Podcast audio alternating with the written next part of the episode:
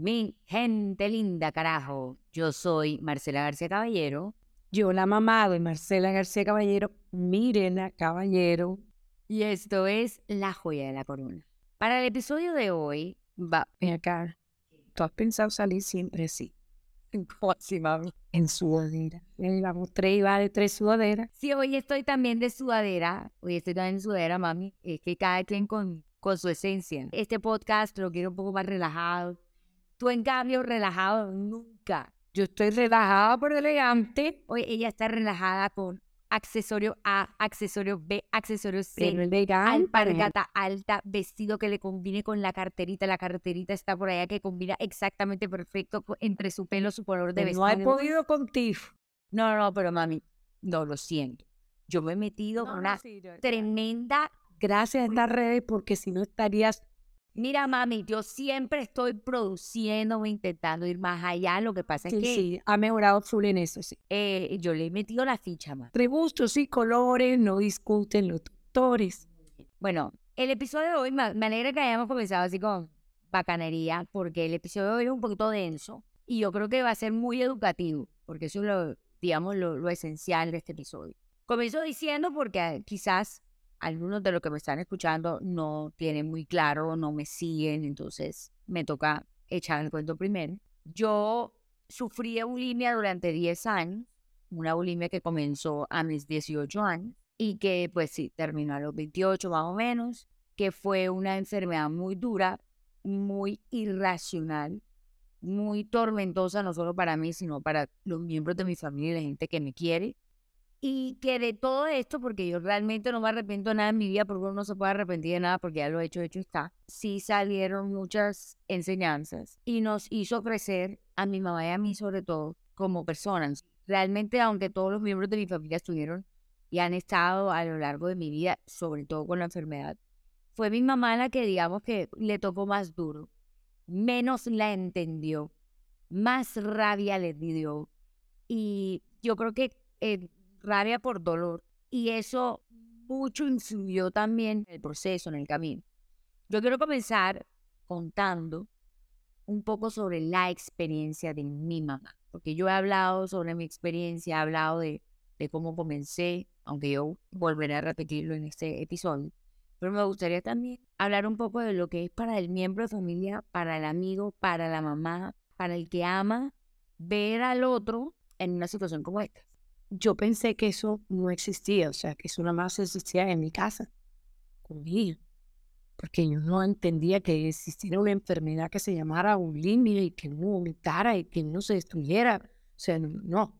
Para mí, para mí las enfermedades vienen de Dios y le, le llegan a uno y uno las tiene que aceptar, más o menos así. Y yo sentía que yo, que ella había buscado una enfermedad, un- buscado una situación que la llamaban enfermedad.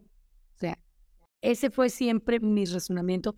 Yo he sido siempre como muy lógica, muy práctica, y eso no me entraba dentro de la nube. O sea, creo que eso es lo primero que le pasa a un- una madre y a papá. Créanme que me sacó mucho, muchas lágrimas, mucha tristeza, porque uno ve a una niña bonita, que no le falta nada, que todo lo tenía, y que se estaba destruyendo sin son ni todo. O sea, no, para mí no, no entendía por qué. Cuando tú entiendes las cosas, las puedes aceptar mejor que cuando no las entiendes. Entonces, en mi caso, yo nunca lo entendí, pero lo aceptaba como que eso era lo que me había tocado. Inclusive yo puedo decirle que yo le pedí a Dios, yo sé que yo no te puedo pedir que no me mandes esto. O sea, yo no te estoy pidiendo que me quites los, los problemas. Yo te pido que me des los caminos para la solución, las herramientas. Esas son los que me haga sentir la presencia tuya en alguna parte donde yo tenga fe. O sea, no, esta fe que tengo de que salga adelante, porque uno llega un momento y dice, esto no va a terminar nunca. Además que después cuando ya uno empieza a conocer un poco más, se mete en los internet para ver cómo que es la, la- el tema, entiende que es un tema de largo plazo. Cuando yo vi que esto era de largo plazo, dije, pues tengo que remar, tengo que buscar que esto a mí como persona y como pareja, mi esposo y yo, mi familia, no nos afecte más de lo que nos puede afectar. Entonces, eso sí es una recomendación que le doy a todos los que estén pasando por una situación similar. Traten de entenderla porque yo no la entendí, pero eso no quiere decir que ustedes no la entienden.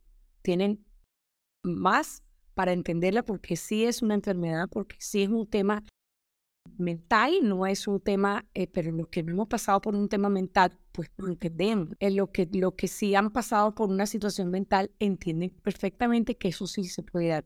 Yo no conozco una depresión a pesar de, y por eso tampoco entiendo la depresión, pero la de que las hay, las hay, de que las he sentido, las he vivido a través de terceros, eso es real.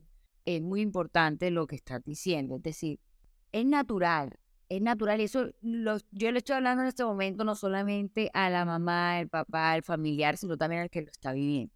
Una vez yo salí de eso, como sobreviviente, uno entiende muchas cosas. Es natural que para un papá, para una persona que no haya vivido, que no haya pasado por esto, que como dices tú, no tenga un desbalance mental de ninguna manera, es normal que piense que uno se inventó esto. Créanme que, como a ella le fascina el, drama, el drama, y es artista y tal, yo le decía, la madre sabe, es mentira. O sea, ella se está inventada. Eso no puede ser. Eso no puede ser. Es que no, no lo entiendo. Es que me daba rabia, de verdad. Me daba rabia. O sea, pero qué estúpida. ¿Cómo se le ocurre meterse el dedo en la boca y vomitar? Literal. A mí me provocaba salir a la calle y decirlo, acusarla ante el mundo para que vieran que estaba haciendo una cosa mal hecha, como cuando tú tienes ratero en tu casa y tú lo quieres denunciar. Pero digamos que esas son las cosas que uno en este 10 años aprende. Además, porque me negaba a buscar una asesoría porque yo no era el problema. Problema de ella. Entonces, por eso yo decía, no puede ser, o sea, yo no, no, no, ¿cómo hacemos para que ella entienda que no tiene que seguir haciendo eso? digamos que había mucho de, de impotencia, pero también había mucho de ego.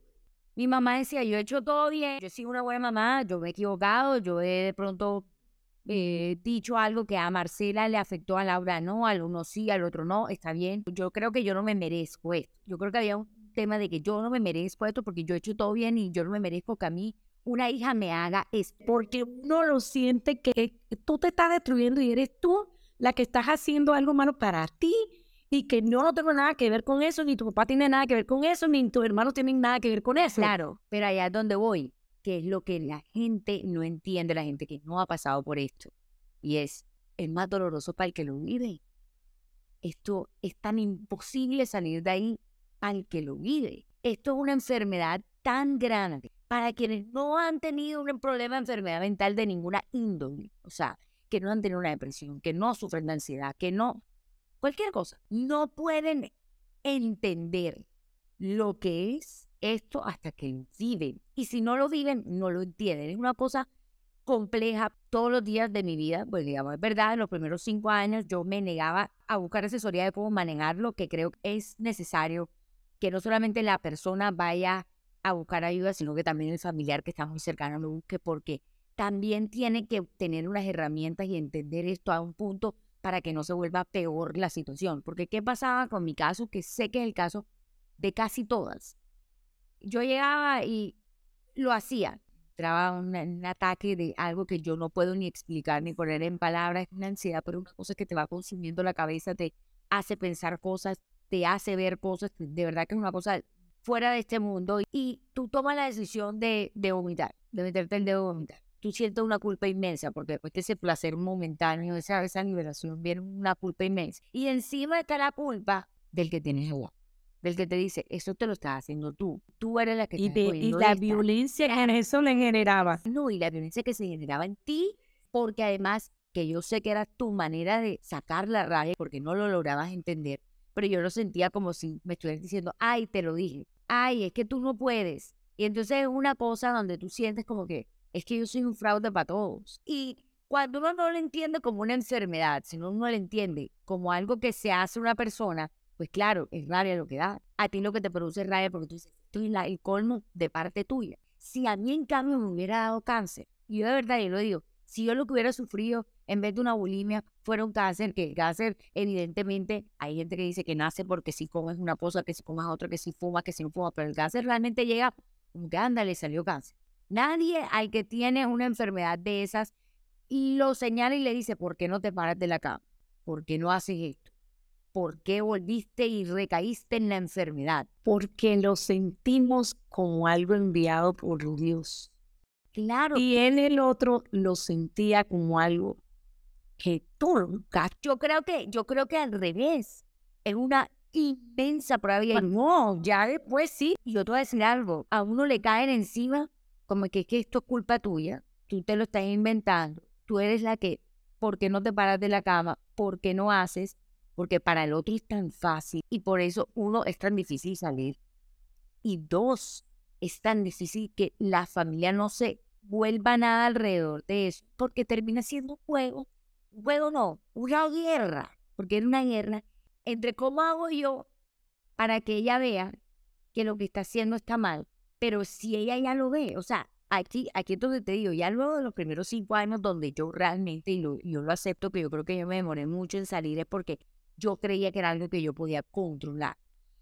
Yo los primeros cinco años, y la verdad, mami, hablando en seriedad, yo no hacía eso todos los días durante los primeros cinco años, no fue tan crítico, fue crítico, es decir, tenía etapas de muchas crisis, pero a mí las redes sociales, el tema del reinado del carnaval, la vida general, exponerme al público, me incrementó el 90% el tema. Que afortunadamente fue así, mami, porque si no yo hubiera sido bulímica 20 años más, no sé.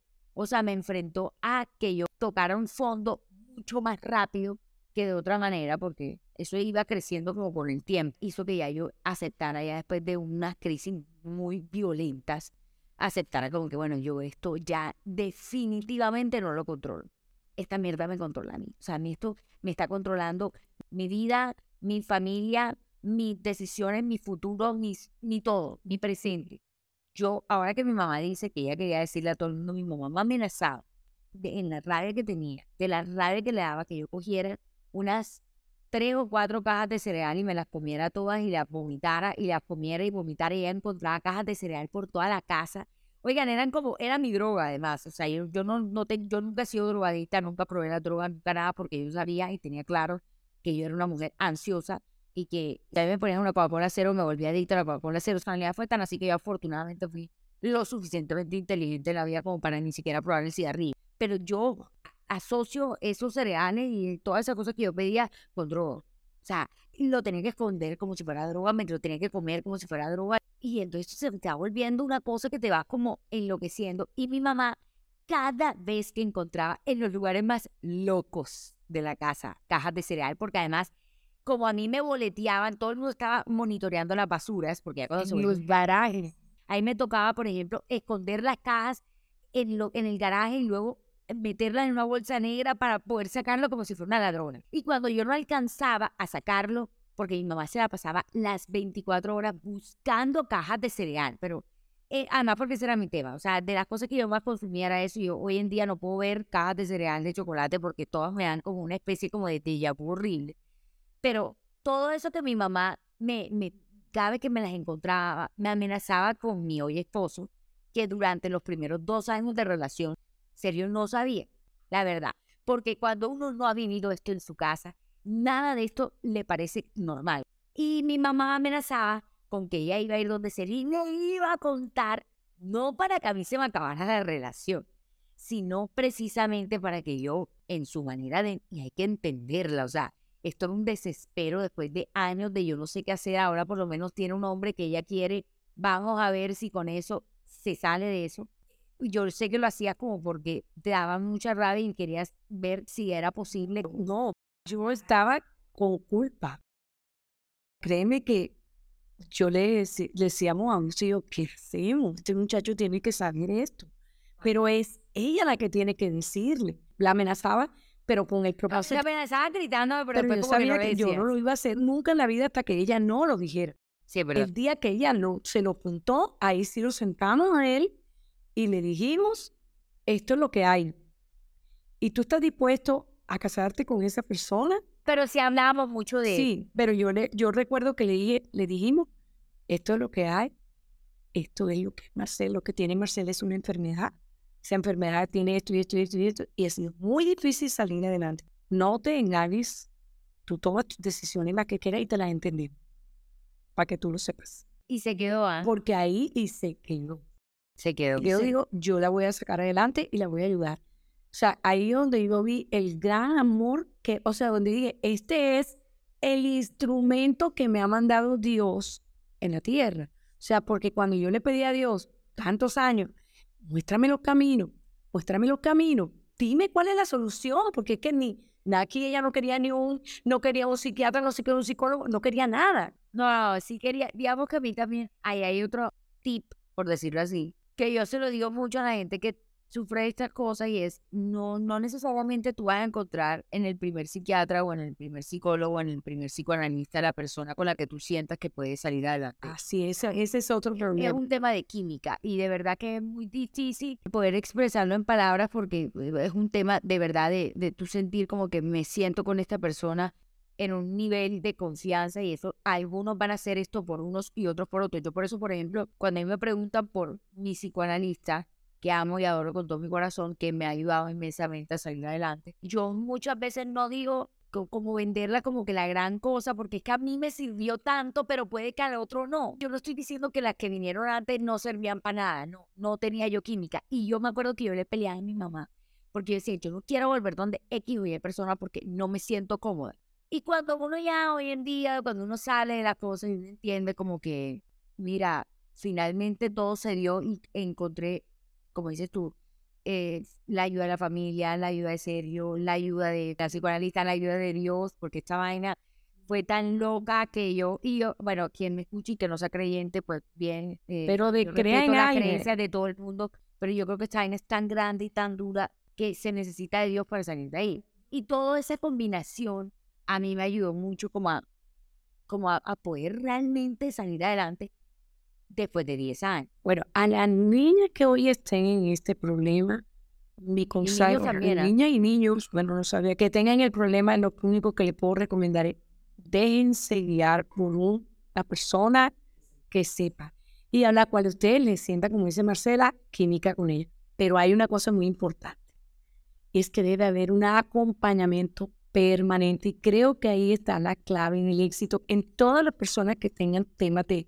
de problemas mentales, adicciones, etcétera, es no es solamente el acompañamiento del profesional, porque el profesional te recibe en su consultorio, revisa tu tema, de pronto te manda pastilla, de pronto esta vez que no se ponía ni una pastilla y nunca se puso ninguna pastilla. No, mami, claro. Por un tiempo, pero ya lo último no.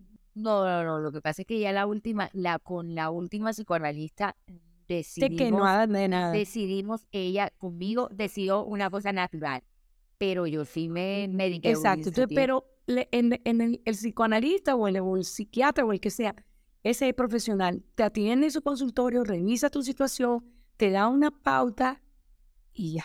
Y a los, 8, a los 15 días vuelve, o a los 10 días, o a los 8 días, porque no están llenos de, de, pacientes.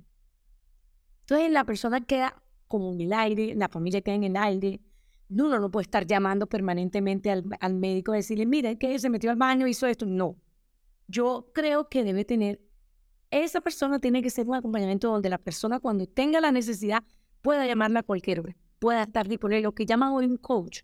Llama y mira, estoy en esta, me tengo ganas de hacer esto y la otra persona lo reconforta, pero además lo reconforta con conocimiento porque sabe que ha pasado por algo parecido o porque es una persona que le llega al alma o, le, o, tiene y esa que afinidad. y que tampoco necesariamente tenga que ser la mamá del papá porque yo sé hay casos, hay casos donde se puede, pero es que la realidad es que el amor es tan grande que el dolor está, es todavía más grande. Es, muy difícil, o sea, es como el, todo en la vida es así, o sea, lo que te toca vivir personalmente, tú le puedes decir lo que quieras y como ahí hay un, tema de poderes y de y un tema de, de, competencia y un tema de no querer dejarse porque el otro se lo digo, eso no es, no nosotros como yo le decía, ni soy psicóloga, ni soy psiquiatra, ni soy nada, yo soy mamá, no te puedo entender Tienes que buscar quien te entienda, quien entienda este problema que yo no lo entiende. Eso por el lado de los hijos, o sea, los que están en el problema, déjense ya asesorar y busquen una combinación que sea de una cuestión tanto terapéutica como de acompañamiento. Y por el lado de, los padres, lo que puedo decirles es, sí, se van a preocupar, van a llorar, van a todo, pero la niñita o el niñito hizo eso y ya tú, no te mortifiques más. Respira y piensa que algún día vas a salir de eso. Ella algún día va a salir. Acabas de decir algo que me parece bien terminar con eso y es, uno no puede salvar si, o sea, cuando estás en el avión te dicen que te tienes que poner primero el coso de auxilio antes de ayudar a los niños. Tú tienes que estar bien tú para tú poder ayudar. Si tú te dejas hundir en el mismo barco, no sale ninguna. Hay la tragedia que se acaba, los matrimonios se acaban por no, se acaban los matrimonios, se acaban se acaba la, relación, se acaba todo. Y la, y la realidad es que yo sé que es muy duro. Me encantaría decir como que, mira, tienes que hacer esto, esto y esto y esto, y logras salir en esto. Y yo sé que es muy duro, que es muy difícil, que todo el mundo sale de una manera diferente, pero también quiero decirte que es posible. Yo soy hoy testimonio de verdad. O sea, y, lo digo no como que, a ver, no. Yo pasé de ser una persona que yo tenía 10 años, o sea, duré 10 años creyendo que esto iba a acabar conmigo, a vivir una vida donde yo ya ni pienso en eso y recuerdo esa vida como una vida muy pasada, como algo como que, porque que yo vivía así tanto tiempo, pensé que esto era imposible salir y salir. Entonces, si este podcast te sirve como esperanza, o más como esperanza porque yo pensé mucho tiempo que la gente como yo, que hoy habla como yo, que habla como sobreviviente, estaba diciendo mentiras. Que era posible saber de esto y que yo creía que todas las personas que decían, ay, ya yo lo superé, eran unas habladoras de lo que sabe. Y hoy en día tengo la absoluta certeza de que uno de estos sí puede ser. Y yo sí les digo que mm, a pesar de todo, nunca perdí la fe. O sea, yo tuve momentos en que dije, decía esto no va para ningún lado, entonces decía, acepto esta vida. Es más, dice, imagínate, entonces esta niña no se irá a casar, porque ¿quién va, va a, a, cargar con ese problema? Porque eso era lo que yo pensaba. Por un lado no se va a casar, se nos va a quedar aquí vomitando toda la vida, a ya. Pero también le tuve que meter este tema de como de, de tranquilidad, de que me ven que, eh, eh, alegre, porque yo siempre he dicho que mi, mi alegría eh, ha sido mi blindaje frente a los problemas de la vida y que no, nadie vino a este mundo a pasar los ricos solamente y a que no le pasara nada. Es mentira. Ustedes, los que están sufriendo con eso, padres o hijos, hay solución, pero la primera solución está en, en quererlo, en querer salir de eso.